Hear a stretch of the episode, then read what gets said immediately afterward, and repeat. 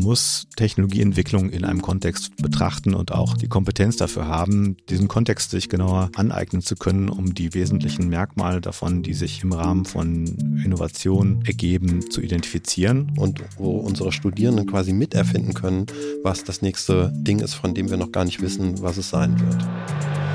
ITCS Pizza Time Podcast. Cheesy questions and juicy answers for the tech community. Hi und herzlich willkommen zum ITCS Pizza Time Tech Podcast. Wir sind hier mit Professor Dr. Christian Faubel und Professor Dr. Jonas Schild von der TH Köln. Sie sind extra zu uns hergekommen hier in dieses wundervolle Studio aus Köln nach Frankfurt. Erzählt doch einfach mal ein paar Sätze über euch. Wer seid ihr? Was macht ihr so? Ja, ich bin Christian Faubel. Ich habe an der TH Köln die Professur für Smart Connected Products inne und lehre mit Jonas Schild zusammen im Studiengang Code in Context und vertrete in dem Studiengang Code in Context das Handlungsfeld Developing Things. Und das steht eben, also deutsche Übersetzung Dingentwicklung. Es geht darum, dass ich im Studiengang das Dingliche vertrete und zwar jetzt nicht einfach nur Gegenstände, sondern Gegenstände, die eben mit Funktionalitäten ausgestattet sind und programmierbar sind, über Mikrocontroller programmiert werden, die eventuell über Sensorik verfügen, die über Aktoren verfügen und was mich selber aber am meisten interessiert, ist, wie man solche Artefakte baut, die autonom sind. Ja, und ich bin Jonas Schild. Ich bin Professor für Creating Impact, auch im Studiengang Code und Kontext und vertrete das Feld ja, Creating Impact, wo ich mich darum kümmere, wie man mit vor allem mit interaktiven Systemen oder halt auch mit den Dingen, die Christian eben genannt hat, die irgendwie digital verknüpft sind, eine Wirkung erzielen kann. Äh, vor allem erstmal die Wirkung in der User Experience, aber was sind auch Auswirkungen auf Verhalten vielleicht oder auf Erleben mit technischen Systemen und wie können vielleicht Menschen damit etwas lernen oder ihr Verhalten verändern oder wie können wir Informationen daraus generieren oder auch Prozesse verändern in der Gesellschaft oder vielleicht auch im Bereich der Wertschöpfung. Sehr cool. Jetzt kommen wir aber erstmal zur absolut wichtigsten Frage, wie immer dieses Podcasts. Und zwar, was ist denn eure Lieblingspizza?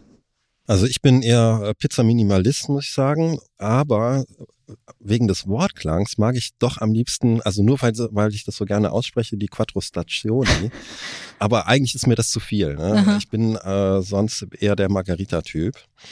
Und was ich interessant finde, das hatte ich im Vorfeld mit Jonas, hatte ich diese Geschichte schon erzählt. Ich droppe sie jetzt ganz kurz. Ihr könnt sie ja dann im Zweifel auch wieder rausschneiden. ja, sehr gerne. Erzähl die ähm, Geschichte. Das ist dieser Zusammenhang. Also warum ist überhaupt, sagen wir mal, in der Programmiererszene dieses Pizza-Ding da so eine Rolle spielt? Und in dem Roman von Douglas Copeland mit dem Titel Microserves, der spielt auf so einem, auf einem, äh, soll auf dem Microsoft Campus spielen oder sowas ähnlichem. Ich glaube, das ist nicht direkt Microsoft, aber letzten Endes ist es sozusagen ein Bild für diese Firma. Und da gibt es einen Programmierer, der sich tatsächlich für Tage lang einstießt und durchprogrammiert und der dann in der Zeit sich nur von Dingen ernährt, die man ihm unter der Tür durchschieben kann. Ah. Und das ist sozusagen das Merkmal von Pizza, dass man die im Zweifel unter dem Türschlitz durchschieben kann. Das fand ich also bei diesem darüber nachdenken, was ist so die Lieblingspizza, worum geht's, äh, ist das eine schöne Geschichte. Ja, sehr cool.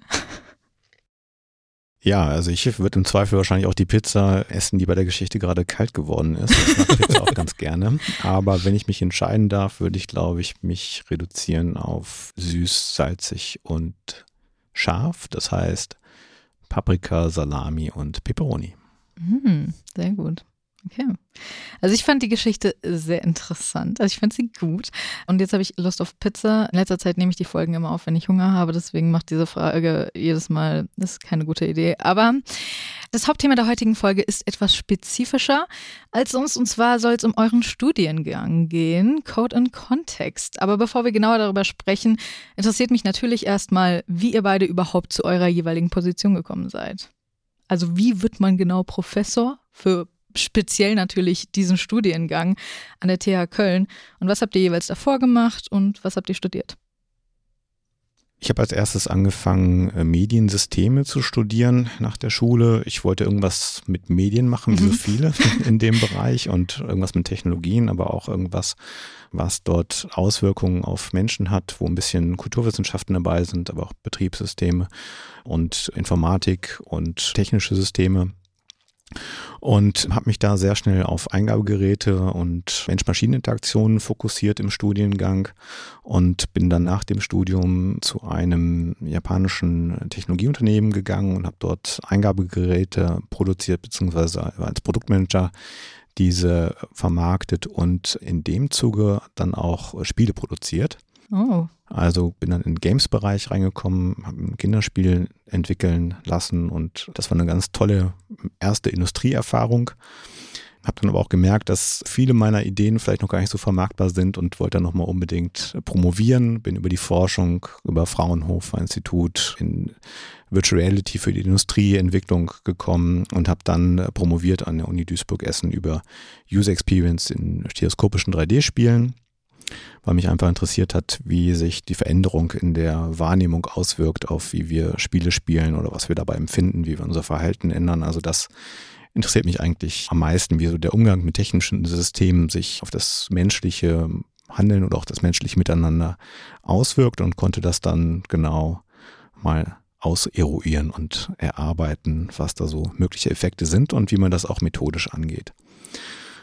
Ja, und dann äh, wollte ich erstmal wieder nichts mit Wissenschaft zu tun haben, habe versucht, ein Startup mit aufzubauen. Das hat alles nicht geklappt, weswegen ich dann doch über äh, Forschungsanträge und Forschungsprojekte wieder in der Forschung auch gelandet bin und habe mich dann sehr lange jetzt betätigt als Postdoc und auch als Professor dann zunächst im Bereich Mediendesign-Informatik zu Virtual Reality, vernetzter Virtual Reality in äh, Trainingssystemen, in der beruflichen Bildung, habe dort jetzt einige Jahre geforscht über Trainingssysteme für NotfallsanitäterInnen und Notfallpflegekräfte. Und die wurden dann auch im Rahmen dieser Forschung verstetigt. Das heißt, da sind auch Produkte entstanden. Das heißt, da sind wirtschaftliche Prozesse und wirtschaftliche Handlungsfelder daraus entstanden, die auch ähm, ja jetzt also man kann diese Produkte kaufen und die werden eingesetzt. Und das ist letztendlich auch das, was ich dann mit Creating Impact verfolge, ne? dass wir halt versuchen, jetzt, also komme ich endlich an den Punkt an der TH Köln, was ich da halt äh, machen möchte, ist, dass wir halt aus diesen neuen Ideen, aus den Innovationen wirklich Effekte erzeugen, wo jetzt halt Verbesserung in der Gesellschaft oder auch in wirtschaftlichen Effekten stattfinden kann. Sehr cool. Ja, ich war abenteuerlustig nach meinem Zivildienst und bin erstmal per Anhalter nach Südfrankreich aufgebrochen und dann in Toulouse gelandet, wirklich. Also das war der sozusagen abends der letzte, der mich an der Autobahn aufgegabelt hat, fuhr nach Toulouse und dann war ich dort erstmal und habe mich dort dann tatsächlich damals verliebt und auch eine tolle Wohnung gefunden. Und Bedingung für die Wohnung war, dass ich einen vernünftigen Status hatte. Ich wollte eigentlich jobben und arbeiten. Mhm. Aber als Anfang 20-Jähriger äh, hatte ich nicht so die, ich habe das nicht hingekriegt, ich habe keinen Job gefunden. Und was dann einfacher war, tatsächlich war, mich an der Universität einzuschreiben. Und dort habe ich dann in einem allgemeinen naturwissenschaftlichen Studiengang angefangen zu studieren.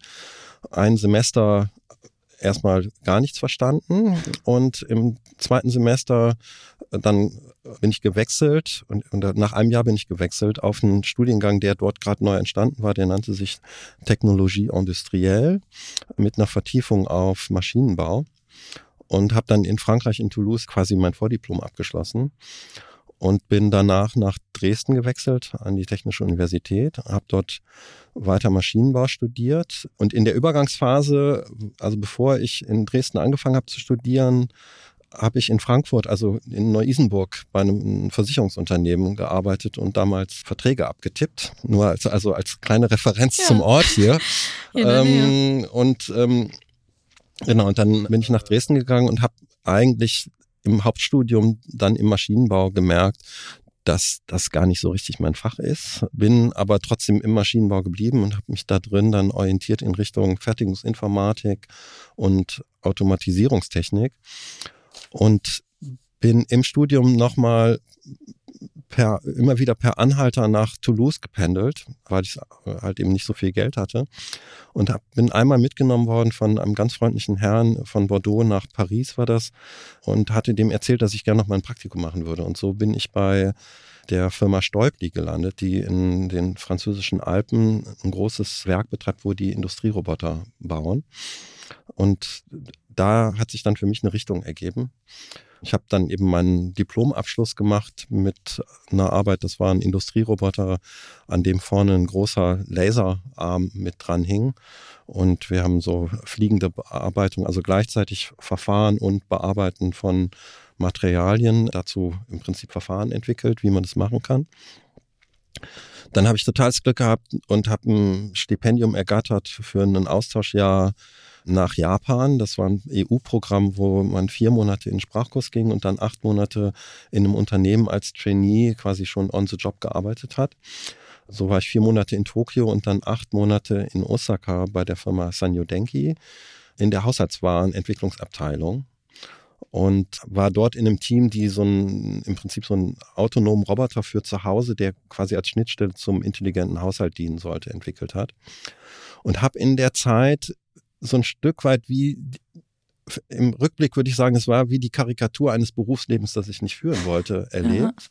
Aha. Also als Ingenieur in einer Firma, in einer Entwicklungsabteilung gearbeitet, aber in so einer übersteigerten Form. Also es war einerseits unglaublich spannend und toll. Also es war wirklich das, was mich interessiert hat. Ich habe aber auch in der Zeit wirklich nichts anderes gemacht eigentlich. Mm. Und so in dieser japanischen Arbeitskultur, die ich extrem wertgeschätzt habe, weil man nie Stress hatte, eben morgens um neun Uhr gestartet und abends um neun aus der Firma mein Leben drehte sich nur darum, aber ich habe in der Zeit auch gemerkt, dass das nicht das Leben ist, was ich auf, auf einer langen Perspektive führen will. Und als ich zurückgekommen bin nach einem Jahr, äh, bin ich nochmal in so eine Art Krisenmodus gekommen, weil ich nicht mehr wusste, was ich jetzt eigentlich will. Außer, dass ich was mit Robotik machen wollte. Das war klar. Und auch, dass mich der Aspekt der Autonomie, also wie, wie so ein Gerät, so, sowas wie im, im, besten Fall so eine Art Eigenleben oder ein Überraschungspotenzial entfalten kann, hat mich interessiert. Und absurderweise habe ich, ich habe in die Google-Suchmaschine damals eingegeben Robotik und Stellenangebot und bin dann auf eine Stellenanzeige aufmerksam geworden vom Institut für Neuroinformatik an der Ruhr-Universität Bochum. Und dort war eine Stelle als wissenschaftlicher Mitarbeiter ausgeschrieben äh, im Forschungsbereich. Und dann habe ich mich darauf beworben, wurde eingeladen und mein damals zukünftiger, jetzt ehemaliger Doktorvater sagte zu mir, ja, wenn Sie kommen, dann halten Sie doch einen kleinen Vortrag. Und ich war total überfordert damit, was ich denen erzählen soll und habe dann mir einen Vortrag ausgedacht, der mit dem Titel From Hitchhiking to Robotics und habe eigentlich diese Geschichte nochmal erzählt, wie ich über dieses per Anhalterfahren in dieser Firma gelandet bin, wo ich ein Praktikum machen konnte und was, also wie sich so im Rückblick so ein Lebensweg mhm. ergibt. Ja, und dann habe ich zehn Jahre erst als Doktorand und dann als Postdoc an diesem Institut gearbeitet, an der Schnittstelle von Neurowissenschaften, Kognitionswissenschaften, Informatik und Ingenieurswesen. Wir haben, hatten eine, eine autonome Robotikplattform, mit der man an einem gemeinsamen Arbeitstisch quasi interagieren sollte. Also einen Roboterarm mit sieben Freiheitsgraden und einem Stereo-Kamerakopf und ich habe mich um die Bildverarbeitung gekümmert. Im Anschluss an die Stelle bin ich an der Kunsthochschule für Medien als Dozent gelandet in Köln und habe dort mehr das Feld für mich von Gestaltung und Kunst und Medienkunst erschlossen und war auf der Suche nach Professuren, wo es explizit um Interdisziplinarität geht. Mhm. Weil ich das einerseits in diesem Forschungsinstitut für Neuroinformatik schon erlebt hatte, eben an der Schnittstelle von Psychologie, Kognitionswissenschaften, Neurowissenschaften, Robotik, Elektrotechnik und dann nochmal im Besonderen in der Verknüpfung mit äh, Kunst und Design. Und dann bin ich eben auf diesen Studiengang gestoßen, wo ich eben dieses Ding nicht vertrete, weil ich eben mich zeitlebens mit Gegenständen, also ob es ein Roboterarm ist oder ein Kamerakopf oder andere Geräte, die Interaktionen ermöglichen, die aber auch sozusagen über eine Autonomie verfügen, mich damit befasst habe. Genau. Also ich würde sehr gerne Bücher über beide eurer Leben lesen. Also super faszinierend, total cool, macht total Spaß, euch auch zuzuhören. Und ich höre raus, dass ihr wohl beide nicht wirklich geplant habt, so diesen akademischen Weg zu gehen und irgendwie am Ende Professoren an einer Uni zu sein. Und was sind denn eure jeweiligen Forschungsschwerpunkte und Gab es noch andere Fachrichtungen, für die ihr euch interessiert habt? Weil letztendlich habt ihr ja beide sehr viele unterschiedliche Dinge auch gemacht. Und seid ihr jetzt total zufrieden mit dem, was ihr macht? Oder denkt ihr, oh, es gibt noch so viele andere Dinge, die ich gerne machen würde? Ja, also ich glaube, jetzt ist gerade mit dieser Professur und auch dem Betätigungsfeld in diesem Studiengang doch vieles zusammengekommen, mhm. was im Vorfeld schon passiert ist und wo man sagt, jetzt ist die Geschichte auch rund, irgendwie so fühlt sich das für mich persönlich jetzt an. Aber wenn man diesen ganzen Weg vor sich hat, dann kann man das so nicht planen. Ne? Und ja. ich habe jetzt nie mit dem Anspruch oder der Idee eigentlich agiert, dann und dann möchte ich Professor sein oder sowas, sondern eigentlich war mein Motto eher immer so, lass dich überraschen und guck einfach, was interessiert dich in dem Moment, welche Möglichkeiten ergeben sich dadurch, dass man vielleicht sich auch in bestimmten Bereichen engagiert hat oder Kompetenz sich erlangt hat und dann einfach gucken, was passiert, ne? weil es entsteht ja immer so viel an neuen Möglichkeiten, an neuen Technologien, neue Berufe entstehen, neue Unternehmen werden gegründet, neue Forschungsfelder und diese Form von Lehre oder diese Form von akademische Betätigungsfeld in diesem Studiengang, das gab es ja zu unserer Zeit einfach so nicht, mhm. sondern man war in diesen Disziplinen, die halt etabliert waren, relativ drin und dass man so interdisziplinär lehren und auch forschen kann, das ist halt entstanden, während wir das auch halt versucht haben. Ne? Und deswegen bin ich da auch gelandet und habe dann auch eine eigene Forschungsgruppe gegründet, wo ich mich mit interaktiven Realitäten auseinandersetze und versuche daraus Experiences halt zu machen, die irgendeine Wirkung haben. Ne? Und das ist im Grunde auch das Schöne daran, und da komme ich nochmal auf die Frage so abseits der Forschung auch zu sprechen, dass man halt zwar in dieser Forschung auch sich ganz viel thematisch beschäftigen kann und auch Ideen umsetzen kann, einfach mal ausprobieren kann. Aber wir haben ja auch gerade als Fachhochschule immer die Richtung auch zur Schnittstelle mit Unternehmen und mit Wirksamkeit, mit Institutionen extern ganz viel zu machen und das auch in Anwendungsfelder umzumünzen. Und das ist halt wirklich das Schöne und diesen Reiz, der war auch in meiner Biografie immer äh, drin, eigentlich, dass ich immer das Gefühl hatte, wenn ich mich zu viel mit Publikationen und so weiter beschäftigt habe, irgendwann habe ich gesagt, oh, ich, jetzt möchte ich einfach nur mal machen. Mhm. Und diese Handlungsfreiheit, die man abseits des administrativen Hochschulkontextes im Unternehmerischen hat und auch diesen Drive dann, den finde ich da wirklich sehr hilfreich. Und das versuchen wir aber auch einfach mit diesem ganzen Gründungsumfeld oder mit auch mit Intrapreneurship abzubilden im Studiengang, ne, dass wir viele Verknüpfungen machen und das interessiert mich auf jeden Fall, das dort auch mit einzubringen. Mhm. Ja, kann ich gut aufgreifen. Also dieses einfach machen, dieses Bedürfnis, das begleitet mich auch. Also seit, als ich damals aus Japan zurückgekommen bin und eben so auf der Suche war, was ich jetzt überhaupt machen will, habe ich ein Kollektiv mitgegründet, der Strudel. Und darin ging es um, ging es um uns um einen entspannten, einen der Vermittlung eines entspannten Zugangs zu Elektronik und Robotik. Also wir haben von Anfang an Workshops entwickelt für Kinder, um sich mit diesem Themenkomplex Autonomie, einfache Laufroboter, autonome äh, Systeme auseinanderzusetzen. Und ich habe über diese Tätigkeit eben ein eigenes Feld, also für mich entdeckt. Das war das Feld von Medienkunst, also dass eben Robotik im künstlerischen Kontext als Medienkunst zählt. Und das hat meine Forschung quasi begleitet und war für mich immer auch eine Art von Erdung. Also während ich an diesem Forschungsinstitut mit wirklich sehr avancierten Konzepten von neuronalen Netzwerken, Populationsdynamiken in Netzwerken und Selbstorganisation mich befasst habe, habe ich gleichzeitig eben eine Vermittlungstätigkeit eingenommen und Workshops angeboten auf Festivals und damit im Prinzip auch so einen Raum aufgemacht, wie den Jonas beschrieben hat, eben abseits von dem akademischen, der auf einen totalen Bedarf gestoßen ist, wenn man so will. Ich habe darüber eben auch viele Freunde kennengelernt, also unter anderem Ralf Schreiber und Tina Tonagel, mit denen ich sehr viel zusammenarbeite. Und wir haben am Centre Pompidou Kinderworkshops, wo Kinder eben Roboter für den Overhead-Projektor bauen, angeboten. Ich bin mit dieser Tätigkeit weltweit unterwegs gewesen und habe daraus dann auch wiederum eine eigene künstlerische Praxis entwickelt. Also ich trete auf mit oft mit Ralf Schreiber, aber auch alleine und mache so Performances, wo ich im Prinzip kinetische Objekte auf Overhead-Projektoren platziere, die dann einerseits ein Bild erzeugen, also über Schattenwurf ein, wird ein Bild an die Wand projiziert und die Bewegungen dieser Geräte werden über Kontaktmikrofone oder Mikrofone wie das, in das ich gerade spreche, abgegriffen und dann verstärkt, verfremdet und dazu ausgespielt. Also das ist so eine Nebentätigkeit, etwas anderes, was mich noch interessiert. Und letzten Endes ist eben das Tolle an dieser Stelle, an der wir jetzt gelandet sind, wie Jonas schon sagte, dass wir diese Sachen jetzt zusammenbringen können. Also weil das eben auch an solchen Tätigkeiten ganz oft interessante Forschungsfragen hängen. Und da sind wir eben dran. Also wir sind im Studiengang noch zwei weitere Kolleginnen, die frisch berufen sind. Und wir sind dabei, einen Antrag zu schreiben, wo es eben um einen sogenannten MINT-Cluster geht, also um Vermittlungen. Und das trägt also, diese Tätigkeit trägt direkt wieder in das, was ich als Professor jetzt an der TH mache. Das kann ich da komplett reinbringen. Genau. Sehr cool.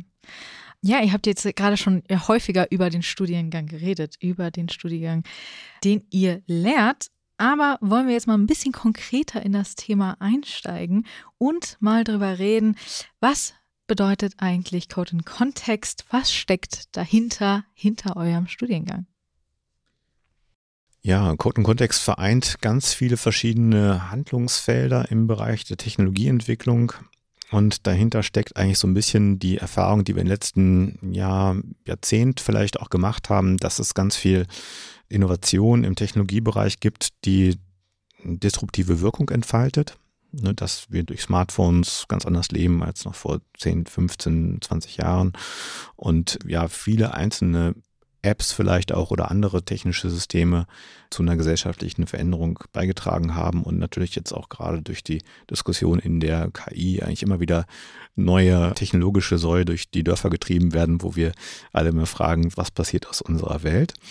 Das heißt, es gibt schon diese Erkenntnis, man muss Technologieentwicklung in einem Kontext vielleicht auch mal betrachten und auch die Kompetenz dafür haben, diesen Kontext sich genauer aneignen zu können, um die wesentlichen Bestandteile davon oder wesentlichen Merkmale davon, die sich im Rahmen von Innovation ergeben, zu identifizieren und diese Stärken dann nicht nur im Bereich der Technologieentwicklung, sondern ganzheitlich auch in der Wirkung vom Design her oder auch gleich in Verbindung mit Geschäftsmodellen zu denken. Und weil da wirklich alles ineinander greift. Ne? Also viele neue Technologien, gerade im Bereich von digitaler Wertschöpfung, haben ja einfach ganz neue Möglichkeiten ergeben, wie Geld erwirtschaftet wird. Ne? Gerade aus dem Games-Bereich kommen ja diese ganzen Microtransactions eigentlich, die jetzt überall in allen Apps der Fall sind. Auch jetzt haben wir im Vorgespräch auch gefragt, im Podcast-Bereich wird mhm. Werbung integriert, ne? Und man kann eigentlich mit minimalen Beträgen neue Geschäftsmodelle erzeugen, wo Digitales mit Zusammenwirkung von Menschen in bestimmten Kontexten zusammenspielt. Und das ist ja etwas, wo wir mit unseren klassischen Disziplinen nicht direkt reinkommen. Und da versuchen wir jetzt halt wirklich mal so eine Art Ursuppe äh, zu bilden, vielleicht zu kochen, wo doch ganz viele solche Bestandteile zusammenkommen und wir uns angucken, mit welchen Methoden können wir da rangehen, das auf die Gleise zu bringen. Und da ist vielleicht auch ein Aspekt ganz wichtig und zwar ist von der TH Köln auch dieser Anspruch, dass dieser Studiengang auch neue Dinge ausprobieren kann. Das ist halt so ein Werkstattstudiengang-Modell. Das heißt, auch von der Lehrmethodik und von den Möglichkeiten, wie wir Lehre organisieren, soll das auch darin unterstützen, dass wir sehr projektorientiert daran arbeiten und halt diese ganzen Handlungsfelder von Coding Software, von Developing Things, von Designing Things, von Developing Futures und von Creating Impact so zusammenbringen können. Ja, ich meine, eigentlich ist Code in Kontext natürlich wie eine Selbstverständlichkeit. Also wenn man sich ein bisschen mit Programmierung oder Informatik befasst, dann weiß man, dass die immer in einem Kontext stattfindet. Mhm. Es gibt immer einen Rahmen. Aber mit dieser Benennung wird das nochmal klar gemacht, dass es, wie Jonas ausgeführt hat, um diesen ganzheitlichen Zugang geht. Und letzten Endes auch darum, dass Programmierung eben auch eine gestalterische Praxis ist. Und die, wenn die eingebettet wird in einen interdisziplinären Rahmen, wo ich tatsächlich auch ein Lehrangebot habe zu Gestaltungspraktiken, also ob das jetzt Interaction Design ist oder Users and Situated Actions, das sind so Module oder Kursangebote bei uns, die unterstützen einen dabei und machen im Prinzip einen größeren Raum auf, der eben interdisziplinär ist und in dem im besten Fall Neues entstehen kann kann und wo unsere Studierenden quasi miterfinden können, was das nächste Ding ist, von dem wir noch gar nicht wissen, was es sein wird. Super spannend. Also man merkt am Namen ja auch schon, dass es sich um einen außergewöhnlicheren Studiengang äh, handelt und das wahrscheinlich einer ist, den es so in Deutschland nicht wiedergibt. Gibt es Studiengänge, die ihr kennt, die ähnlich sind, die das vielleicht sogar das Gleiche ist übertrieben, aber zumindest ähnliche Dinge so lehren wie ihr. Und was für Beweggründe gab es, gerade diesen Studiengang so zu gründen?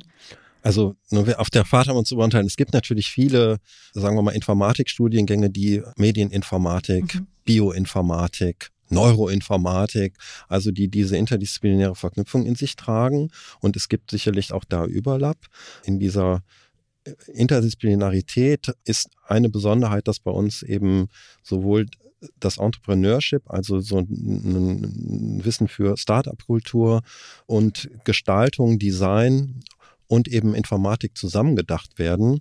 Das gibt es nicht so häufig. Also es gibt, man muss da auf jeden Fall die Code University in Berlin nennen. Das mhm. ist ein Projekt, was quasi aus der Start-up-Szene selber heraus initiiert wurde.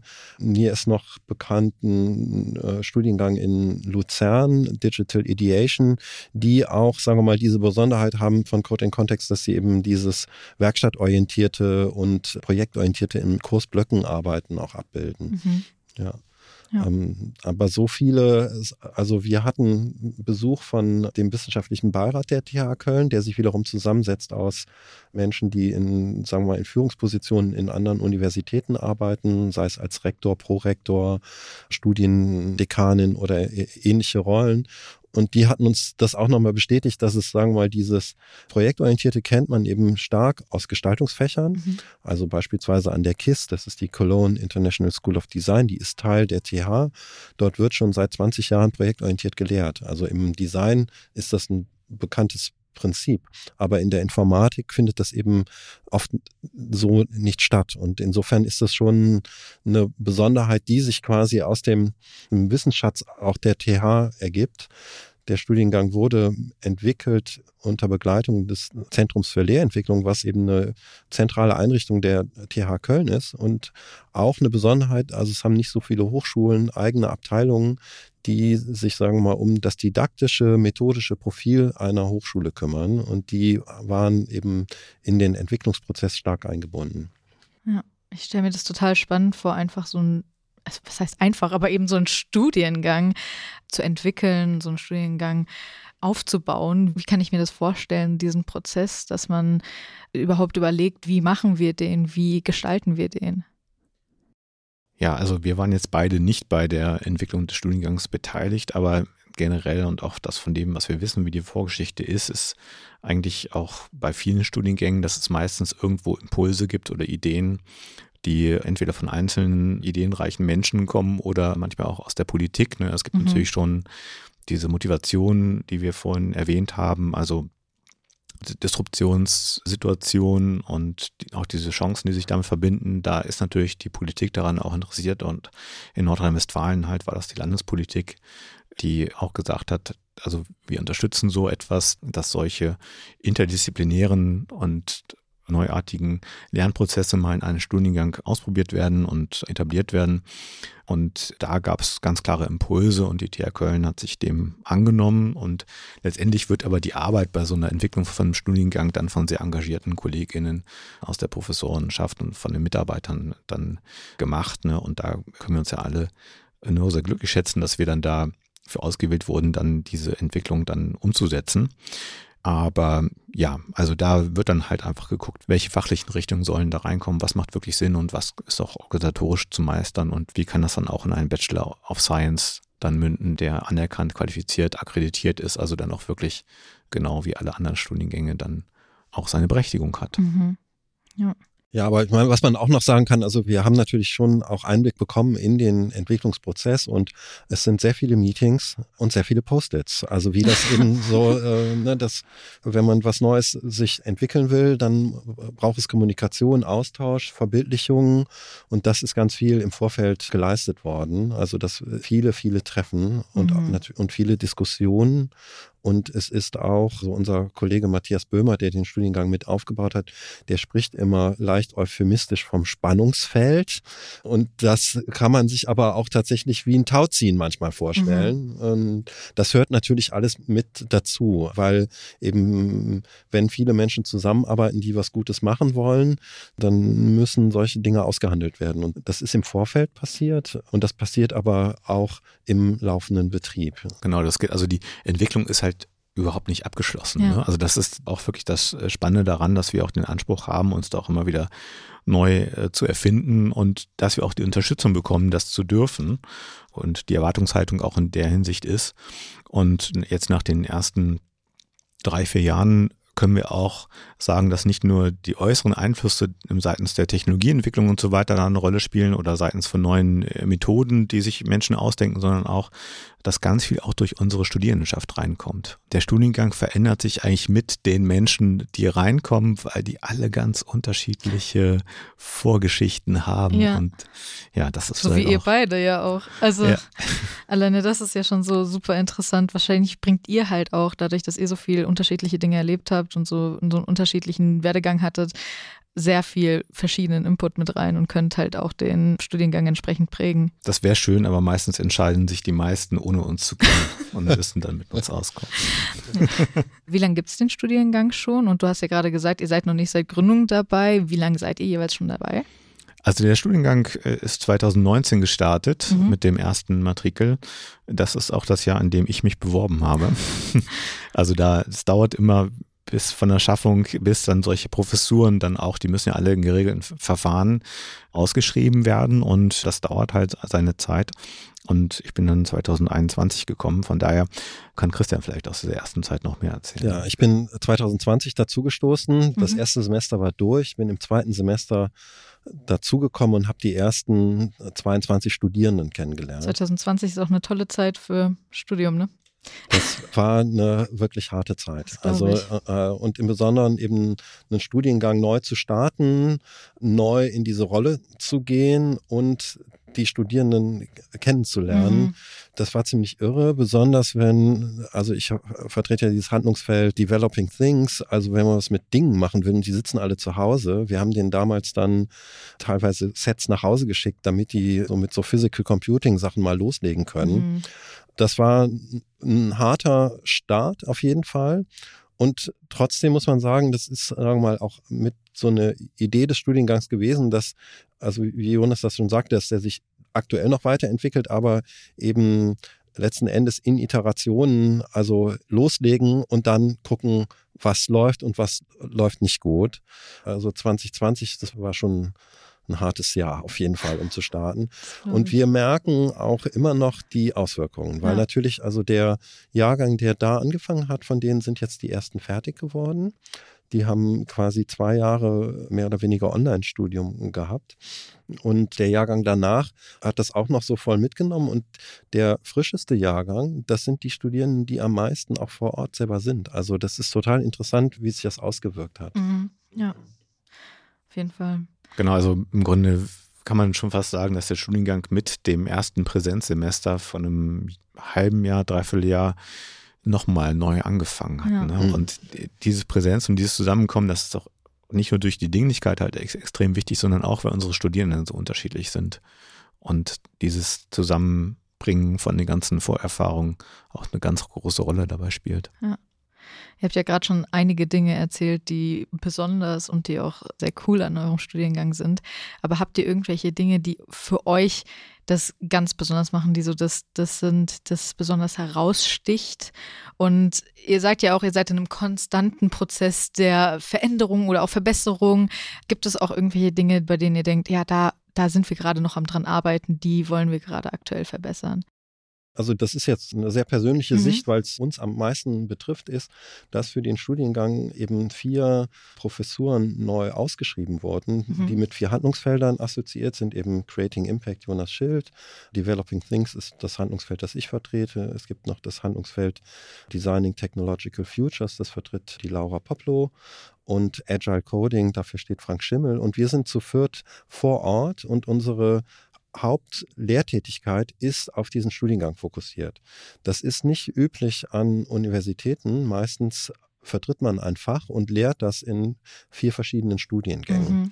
Und das macht schon eine Besonderheit. Es gibt also vier Menschen, die eigentlich nur in diesem Studiengang lehren und dadurch natürlich auch einen anderen Bezug zu den Studierenden gewinnen. Und dazu kommen dann eben noch Kolleginnen aus den anderen Fakultäten, also aus den beteiligten Fakultäten, die für einzelne Kurse dann vor Ort bei uns lehren. Aber dadurch, dass wir zu viert neu gestartet sind und alle an demselben Studiengang arbeiten, ist eine Besonderheit für mich, dass wir eben uns als Team zusammengefunden haben und zu viert eben versuchen, diesen Studiengang nach vorne zu bringen. Das findet sich nicht so oft in Mhm. der Hochschullandschaft, dass ein Raum gemacht wird, dass ProfessorInnen in einem Team arbeiten können. Ja. Und das Coolste daran ist eben, dass wir da so einen Möglichkeitsraum an die Hand bekommen, den wir gestalten können und dass wir eben die Möglichkeit haben, da Lernräume zu schaffen, die, sagen wir mal, zumindest, also für mich jetzt meinen persönlichen Vorstellungen von erfolgreichen Lernen entsprechen. Also, dass das Ganze lustvoll zugeht, dass das mit Freude ist, dass die Studierenden intrinsisch motiviert an Projekte rangehen, dass die mit Augenhöhe, auf Augenhöhe mit mir darüber verhandeln können und dass es eben interdisziplinär ist, also dass wir vier sehr unterschiedliche Fachrichtungen auch vertreten. Ja, wir wurden ja auch nach Verbesserungsmöglichkeiten gefragt.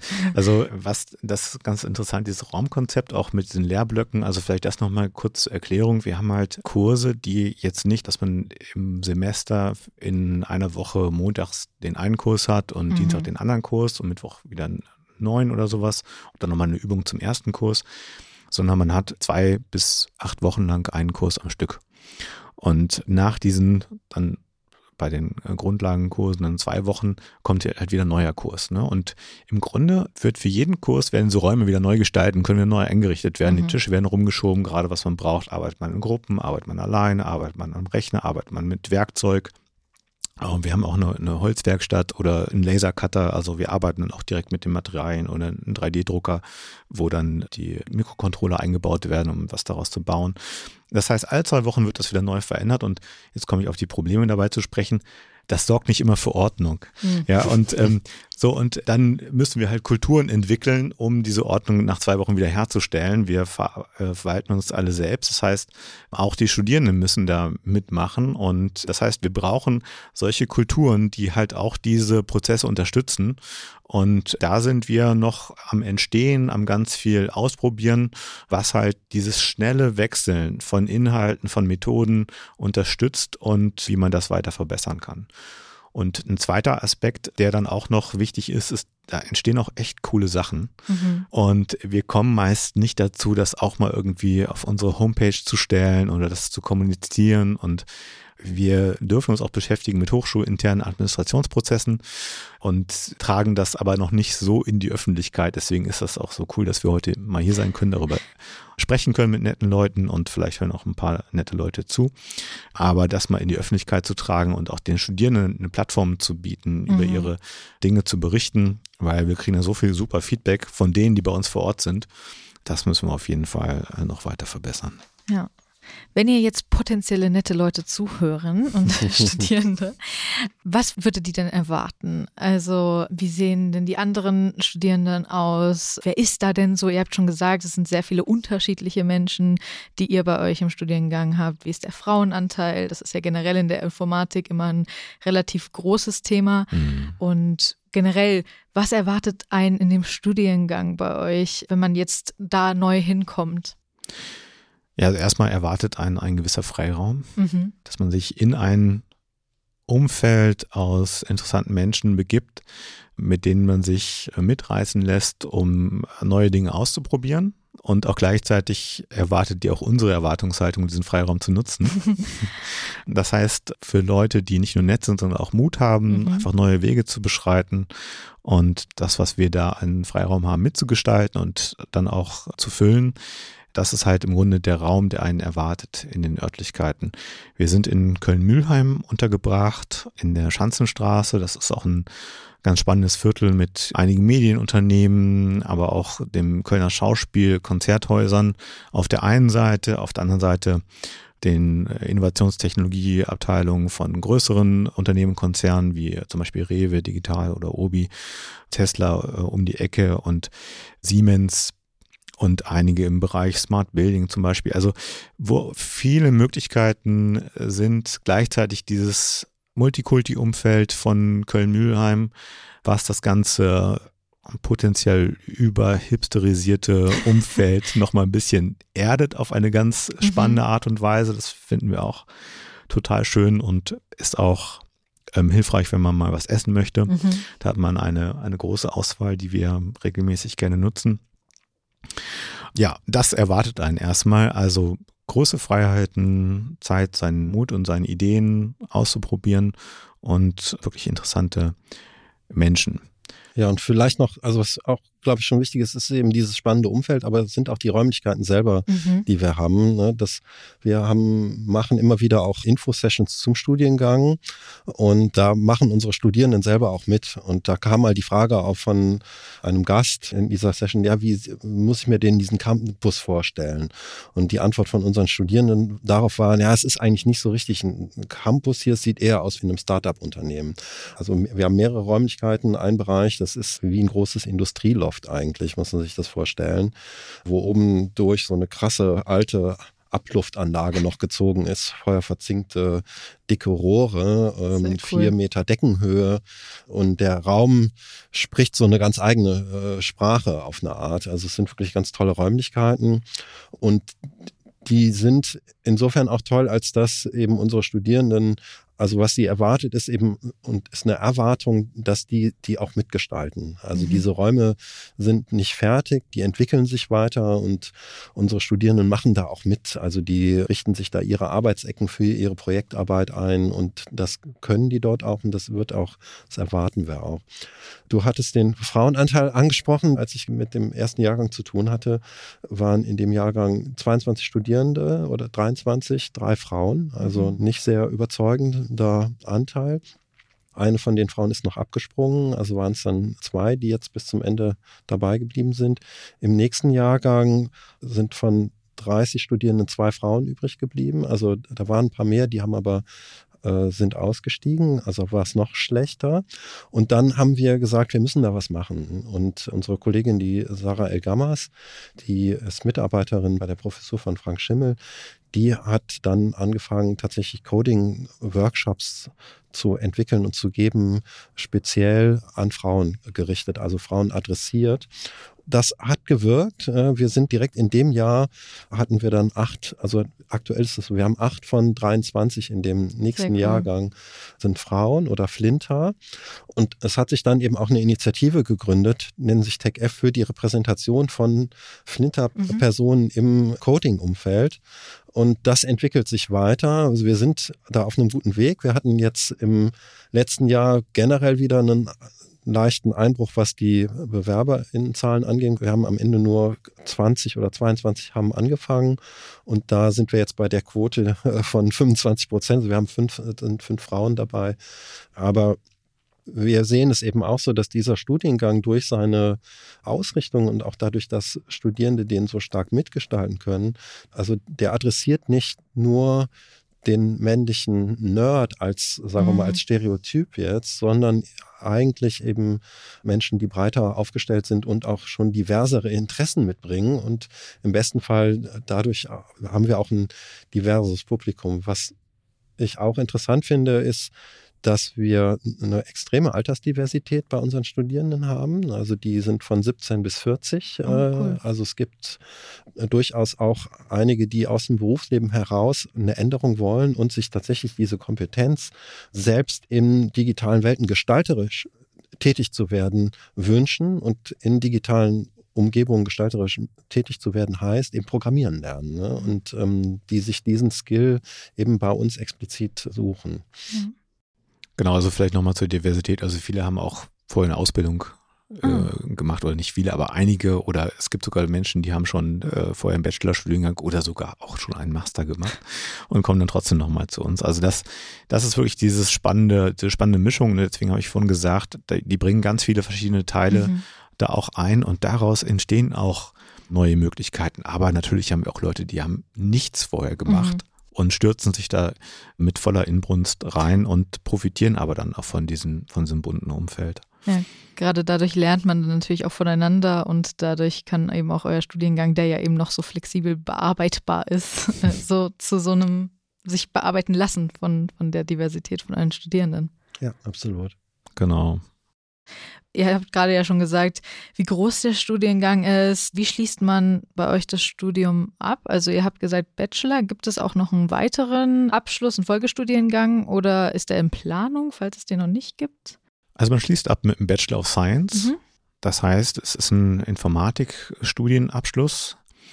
Der Studiengang ist auch angesiedelt an der Fakultät für Informatik und Informationstechnologien. Die Möglichkeit, dann einen Master zu machen, ist an der TH Köln auch gegeben. Es gibt keinen Masterstudiengang Code und Kontext, aber es gibt an den Fakultäten, die alle den Studiengang mit betreuen, verschiedene Masterstudiengänge, zum Beispiel Master of Digital Science, Master Medientechnologie, also wenn es mehr um die, in die technologische Richtung geht oder auch im Bereich Design, Integrated Design.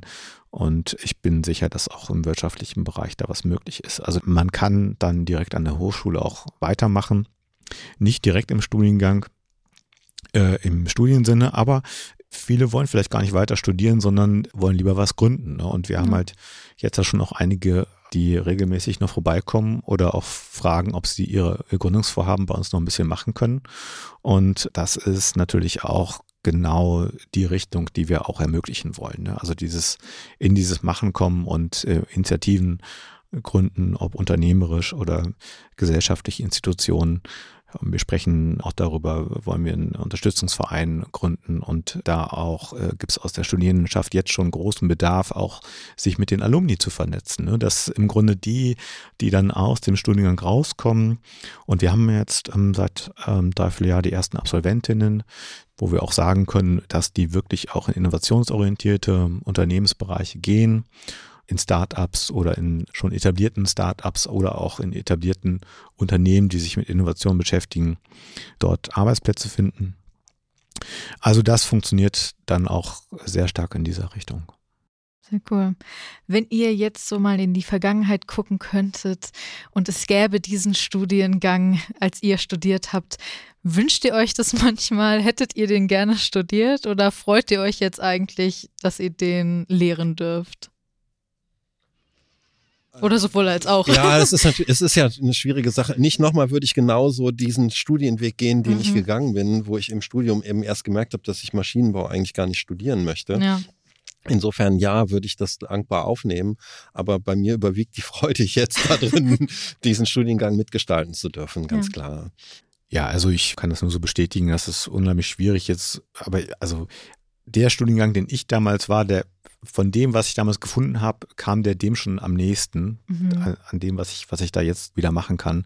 Aber jetzt mal mit wirklich, mit der Konsequenz, die Disziplin auch richtig miteinander zu verzahnen und dann aber auch wirklich mit diesem Mut einfach was Neues auszuprobieren und zu gucken, wohin die Reise geht und sich immer wieder neu verändern und erfinden zu können. Und das ist rückblickend also als wir angefangen haben, Ende der 90er Jahre, ist ja schon eine Zeit her, ne? Und also da weiß ich nicht, ob ich der persönlich so mutig gewesen wäre in so nicht etablierte Strukturen. Also ich bin schon in was nicht etabliertes reingegangen, aber das ist nochmal mhm. noch eine Nummer und von daher, das gehört schon auch dazu. Ja, ja, auf jeden Fall. Ihr habt ja sehr viel darüber geredet, dass euer Studiengang sehr projektbasiert ist. Und da bin ich natürlich auch sehr neugierig, was denn genau ihr für Projekte meint, wie die denn genau aussehen. Und ich wette, dass unsere ZuhörerInnen sich da auch fragen, hm, wie sehen denn diese Projekte genau aus? Habt ihr ein paar konkrete Beispiele, vielleicht auch irgendwelche besonderen Beispiele, die euch im Kopf geblieben sind, wo ihr gedacht habt, boah, das war so ein cooles Projekt, das werde ich nie vergessen? Ja, also ähm, wir haben erstmal so einen Dreiklang aus Project Explore, Project Make und Project Launch, wo der Studiengang aufgebaut ist. Das heißt, in den ersten Projekten startet man erstmal vielleicht mit ganz konkreten Aufgaben, zum Beispiel was dort wir gemacht haben, dass dort ein Dashboard entwickelt wird, wo Daten von verfügbaren APIs, die irgendwo draußen sind, beispielsweise Corona-Statistiken oder auch Satellitendaten, dass die visualisiert werden, um einfach in diese vernetzte Interaktivität reinzukommen. Ne? Dann in Project Make geht es meistens um Entwicklungsprojekte und vielleicht ein ganz konkretes Beispiel aus dem Lounge-Bereich, wo ich ein Projekt ähm, leiten durfte, wo wir mal lokal anhand von einem Standort Mobilitätsveränderungen ausprobiert haben, reinzubringen. Das heißt, wie können wir Mobilität nachhaltiger gestalten mit digitalen Systemen. Und da ging es darum, im Grunde erstmal zu analysieren, den Kontext, den wir vor Ort haben, was für Unternehmen sind dort, und wie kommen die Leute dorthin und wie wollen sie wieder weg. Dann haben wir einen renommierten Wissenschaftler von der TU Berlin, der auch im, im Weltklimabericht mitschreibt, eingeladen, um ähm, die neuen Erkenntnisse im Bereich Carsharing und Ridesharing zu eruieren und dann geguckt, wie können wir da eine, ein digitales Plattformmodell entwickeln wo im Prinzip über eine App die Leute ihre, ihre Rides bekommen, aber gleichzeitig auch die Stakeholder am Standort wie äh, Restaurants vielleicht auch daran beteiligt sind, indem sie äh, Leuten, die zusammenfahren, vielleicht ein ähm, verbilligtes Abendessen mitgeben können, ne? um dann gleich diese Zusammenwirkung mit einem Geschäftsmodell und einer digitalen Innovation. Also das ist mal so ein konkretes Beispiel, was im Launch-Bereich entstanden ist. Ja, oder ein anderes Beispiel ist, das haben wir in Project Explore gemacht, wo wir eben, also diese Projektarbeit ist für uns auch immer nochmal eine Möglichkeit, unsere Themen zu setzen, die uns interessieren. Mhm. Und wie ich berichtet hatte, sind wir eben, also damals waren wir auch aktiv in einem BMBF-Antrag, äh, wo es um MINT-Cluster ging und um sagen wir mal, Vermittlung von äh, Zugang schaffen in naturwissenschaftlichen äh, Fächer. Und das hatten wir dann zum Thema gemacht in einem Project Explore, also im zweiten Semester, Project Explore 2. Und verschiedene Studierendengruppen hatten eben, die haben alle die Aufgabe gekriegt, sie sollten ein Format entwickeln zur Vermittlung von Technologie, adressiert an Jugendliche oder Kinder. Und eine Gruppe, die sich äh, da formiert hat, die haben sich Family Lab genannt, die wollten also so ein Labor machen für die ganze Familie. Und in dem Rahmen von ihrem Projekt haben die ein kleines Musikinstrument entwickelt.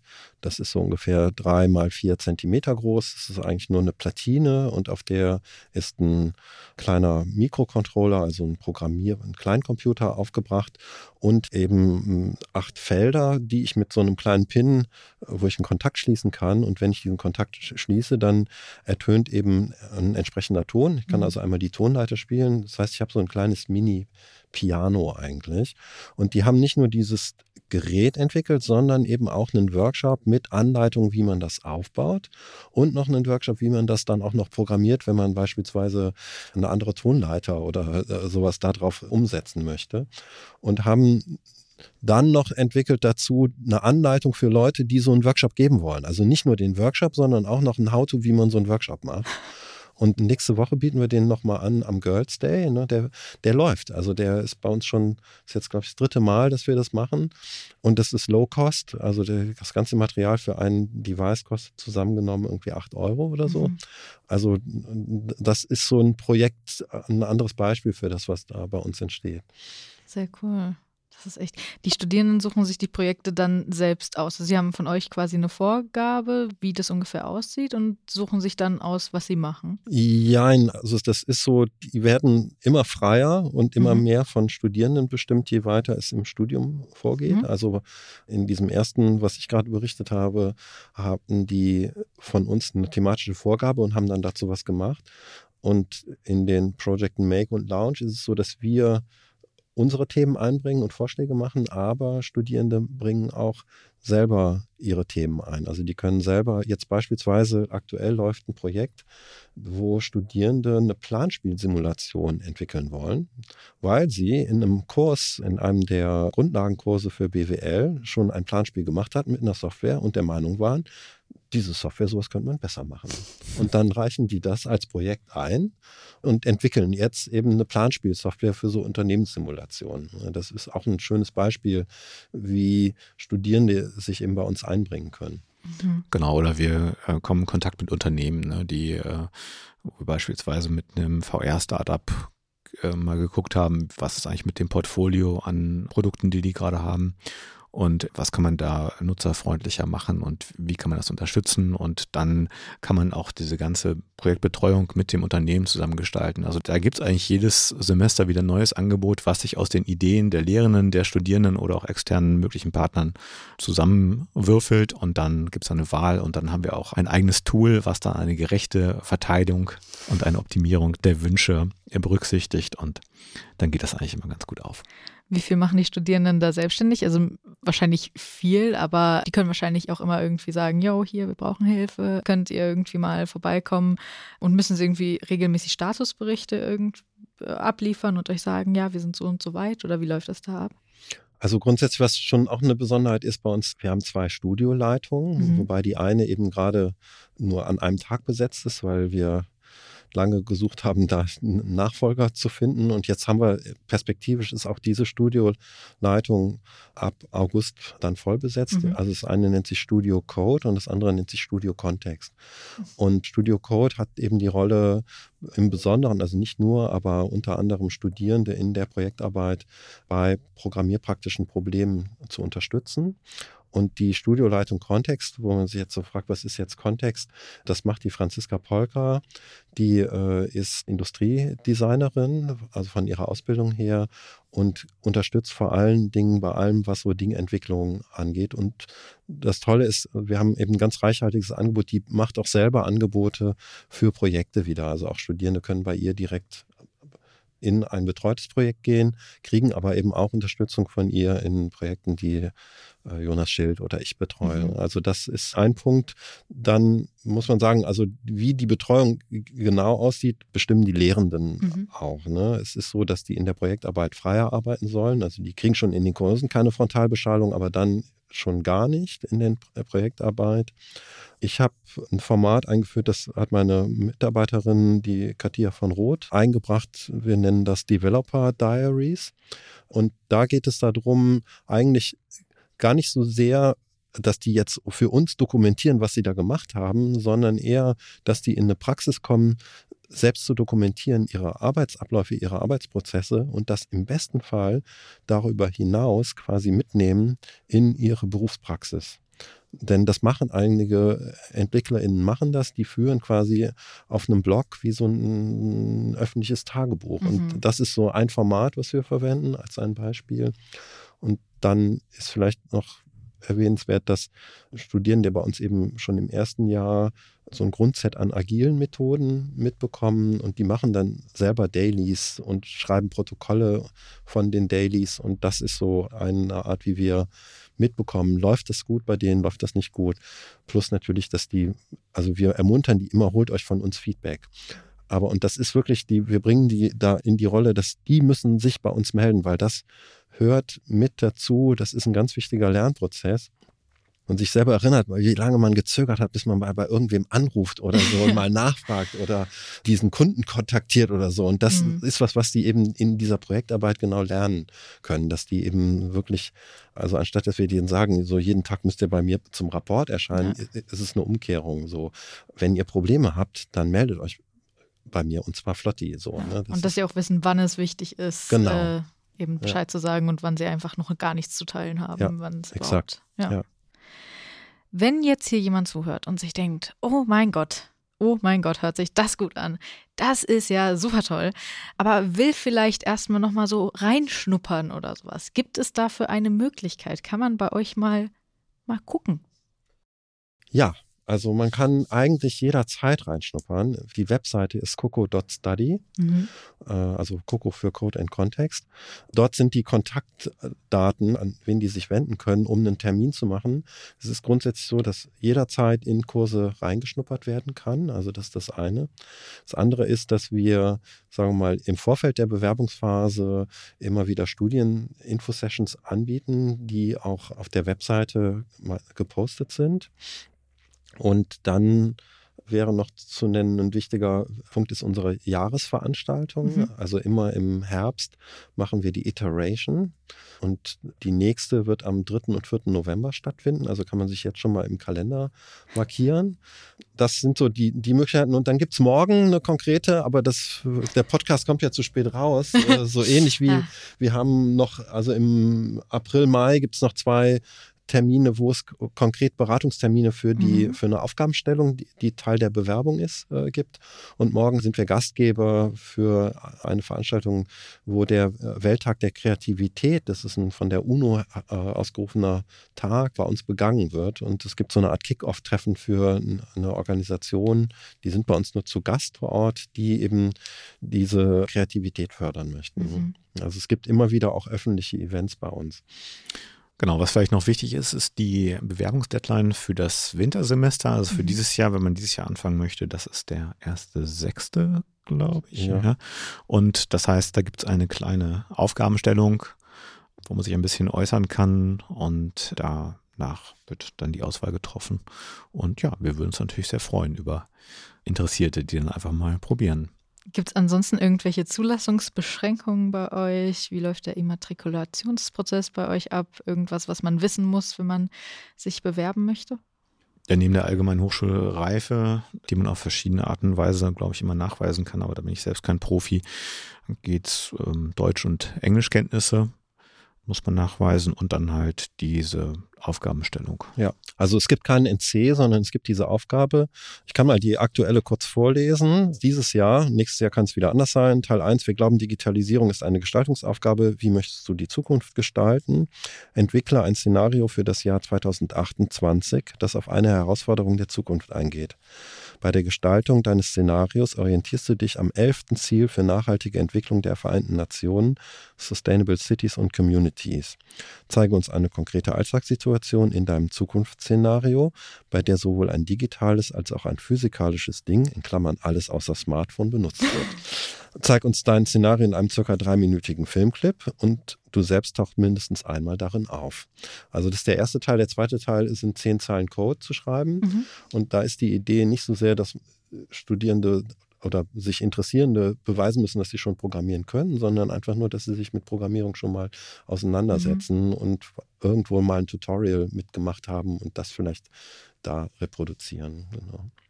Wenn man irgendwelche Fragen hat dazu oder sowas, wir haben bestimmt auch irgendwie Kontaktinformationen. Die haben wir bei euch auf der Website sowieso. Das heißt, alle Links sind bei uns hier in der Beschreibung. Also Wunderbar. falls ihr irgendwie jetzt Interesse habt, würde ich sagen, geht sofort auf die Website und guckt euch das mal an und setzt euch damit auseinander.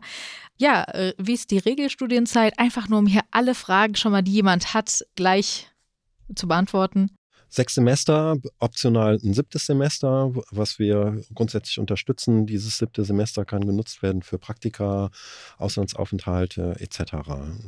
Genau. Oder ein eigenes selbstinitiiertes Projekt. Wenn man ja. mal ganz alleine einfach eine Idee ausprobieren möchte, kann man das machen und die Regelstudienzeit verlängert sich dann um ein Semester. Und wie wird die Abschlussarbeit aussehen oder die Bachelorarbeit? Ist das dann auch ein praktisches Projekt oder ist das eine typische, in Anführungszeichen, Bachelorarbeit, wie man sie so kennt? Es geht beides bei uns. Also hm. bis jetzt sind die meisten Abschlussarbeiten, die entstanden sind, im klassischen Format der Hausarbeit, aber alle hatten eigentlich auch eine praktische Anwendung dazu. Es ist so, dass in dem Bachelor-Semester machen Studierende bei uns ein sogenanntes Praxisprojekt, was wir jetzt aber eigentlich umbenennen wollen in Bachelorprojekt, genau. glaube ich, wenn ich mich nicht irre. Und in dieser Zeit geht es darum, schon mal zu explorieren, zu eruieren, wohin geht's und schon einen ersten Prototyp zu entwickeln. Und dann ist es meistens so, dass die Bachelorarbeit einen praktischen Teil hat, aber eben diese Hausarbeit als Format aber das muss nicht sein. Also man kann bei uns auch eine reine sogenannte Projektarbeit abgeben, was jetzt nur als Beispiel, weiß ich nicht, ein komplexes Wiki oder sowas sein Mhm. was sich quasi selbst dokumentiert. Ne? Da muss ich nicht extra noch einen Text dazu schreiben. Oder ein Student hat sich jetzt bei mir darauf eingelassen, dass wir gesagt haben, der ist schon so weit eigentlich, der versucht ein Paper zu schreiben. Das muss jetzt nicht irgendwie bei einer Konferenz schon eingereicht und angenommen sein. Das wäre das wäre ein bisschen zu hoch gegriffen, aber das soll in der Form sein, dass wir das bei einer wissenschaftlichen Konferenz einreichen können. Dann schreibt er also nicht 20 Seiten Bachelorarbeit, sondern der macht so ein sechs Seiten Konferenzpaper und eine Dokumentation von dem, was er gemacht hat. Also andere Formate sind möglich und durchaus erwünscht und wir finden das gerade gemeinsam mit Studierenden raus, was dann andere Alternativformate sind. Man kann einfach mit euch sprechen. Ihr seid da, ihr seid, also ihr seid ein Team, auch eben mit den Studierenden, nicht nur unter euch als Professoren, sondern eben auch mit den Studierenden seid ihr ein Team. Ja, auf jeden Fall. Das ist, das ist auf jeden Fall super cool. Wir werden auch immer wieder geerdet durch unsere wissenschaftlichen Mitarbeiterinnen, die wirklich im Alltag auch mal noch mal näher an den Studierenden da sind und wir sind in, im engen Austausch mit der Fachschaft, mit den MitarbeiterInnen und dann natürlich auch direkt mit den Studierenden, Mhm. ähm, weil wir wirklich daran interessiert sind, dass wir uns alle miteinander da weiterentwickeln und dieses Umfeld dem auch ja zu Genüge tragen sollte. Oder wie man das besser formulieren kann. Wir sind ja jetzt auch am Ende angekommen dieses Podcasts. Also wir müssen langsam auch nicht mehr wissen, wie man Sätze formuliert. Deswegen kommt jetzt meine Frage, wie sieht es denn bei euch mit Podcasts aus? Hört ihr Podcasts im Privatleben? Keine Angst, falls nicht. Es gibt auch immer Leute, die sagen, nö, ich höre keine Podcasts. Wenn ihr keine Podcasts hört, könnt ihr auch gerne einfach vielleicht eine Musikempfehlung oder Film- oder Serienempfehlung einfach mal hier erzählen. Also Ja, also ich höre eigentlich äh, so gut wie nie Podcasts. Das hat unter anderem damit zu tun, dass ich Radfahrer bin ja. und gar nicht, äh, sagen wir mal, die Zeit dafür finde. Mhm. Ich habe lange äh, einen Podcast abonniert gehabt von einem Label, bei dem ein Freund aus Toulouse vertreten ist. Das ist das Fat Cat Label. Und die hatten einen Podcast, und es waren aber eigentlich eher, was man, glaube ich, jetzt so als Mixtape nennen würde. Also sprich einstündige Aufnahmen von bei dem Label vertretenen KünstlerInnen, wo die wiederum eine Musikzusammenstellung Mhm. gemacht haben. Also relativ wenig reden, sondern einfach nur Tracks hintereinander. Mhm. Das habe ich geliebt. Leider ist der Podcast jetzt nur noch ein Stream bei Soundcloud und ich kann Mhm. mir die nicht mehr so eben zum Mitnehmen für unterwegs mitnehmen. Aber das ist so mein Lieblingspodcast. Und dann gab es noch einen anderen, auch Musikpodcast. Das waren eigentlich durchgängige DJ-Sets von Ablacadabra. Das ist ein, war ein Podcast aus Budapest in Ungarn die so, so das war so, so Deep House Techno eher, was dort gespielt wurde. Die habe ich mal im Urlaub entdeckt auf einer Party. Ja. Ja, ich höre ansonsten im Alltag meinen Kindern noch regelmäßig zu, was die mir so erzählen, Das ist aber auch spannend. wenn die mich nicht müde kriegen, dann versuche ich das manchmal mit dem MIT History Channel Mhm. äh, auf YouTube und schafft das aber gar nicht, weil da dann ähm, etablierte Wissenschaftler so ihren Werdegang manchmal auch erzählen und auch das ganze Umfeld vom MIT zum Beispiel ist auch ganz spannend. Oder ich finde auch Forschung aktuell immer noch ganz gut im, im Deutschlandfunk, aber im Podcast-Bereich, ja, habe ich früher mit Chaos Radio Express gestartet, als es losging und dann bin ich bestimmt bei einigen Retro Game Channels auch mal hängen geblieben. Aber da komme ich gerade auch nicht zu. Oh, schade, aber Retro-Games sind immer sehr, sehr cool. Gibt es sonst noch irgendetwas, was ihr unseren HörerInnen mit auf den Weg geben möchtet? Einfach probiert aus, was euch interessiert und macht was draus. Und habt Spaß dabei. Eins meiner Lieblingszitate aus einem meiner Lieblingsfilme aus Jules Legime ist, wo jemand seinen Mentor fragt, was soll ich nur werden? Und der Mentor sagt, werden Sie ein Neugieriger, eine Neugierige, das ist noch kein Beruf, das wird aber einer werden. Und ich glaube, das ist sozusagen diese Neugier, sich zu erhalten. Das ist was Wichtiges und ich glaube, dass das bei uns in dem Studiengang eine gute Grundvoraussetzung ist. Also seid neugierig, kommt vorbei, guckt euch an, was wir machen. Nehmt Kontakt auf zu unseren Studierenden. Es gibt auch noch geheime Kanäle, aus denen wir uns raushalten, äh, Discords, ähm, wo wir nicht vertreten sind, wo, Ja. wo, wo die nochmal ein, noch mal ein anderes, ungefilterteres Bild von dem, vom Studienalltag möglicherweise vermittelt bekommen Mhm. können. Es gibt auch einen Instagram-Meme-Channel von unserem Studiengang, glaube ich. Das ist cool. Habe ich aber auch noch nicht besucht, weil ich da zu oldschool bin. Genau. Aber ansonsten, ja, wenn man sich nicht entscheiden kann, ist es völlig okay. Man muss immer alles wollen, hat mir mein Freund gesagt und finde ich auch ein gutes Motto. Ja. Das sind alles sehr gute Mottos. Danke, dass ihr hier wart. Danke für diese tollen Einblicke und äh, es ist alles super spannend. Also sowohl euer Leben als auch der Studiengang. Und ja, wenn euch die Folge gefallen hat, wie gesagt, alle Infos findet ihr in der Beschreibung. Lasst ihr gerne eine Bewertung da und ein Abo und all das. Ihr wisst, wie das funktioniert. Ihr habt nicht das erste Mal ein Handy in der Hand, ich hoffe. Ansonsten äh, hören wir uns bei der nächsten Episode. Und bis dahin. Tschüss. Ciao. Tschüss. ITCS, Pizza Time Podcast.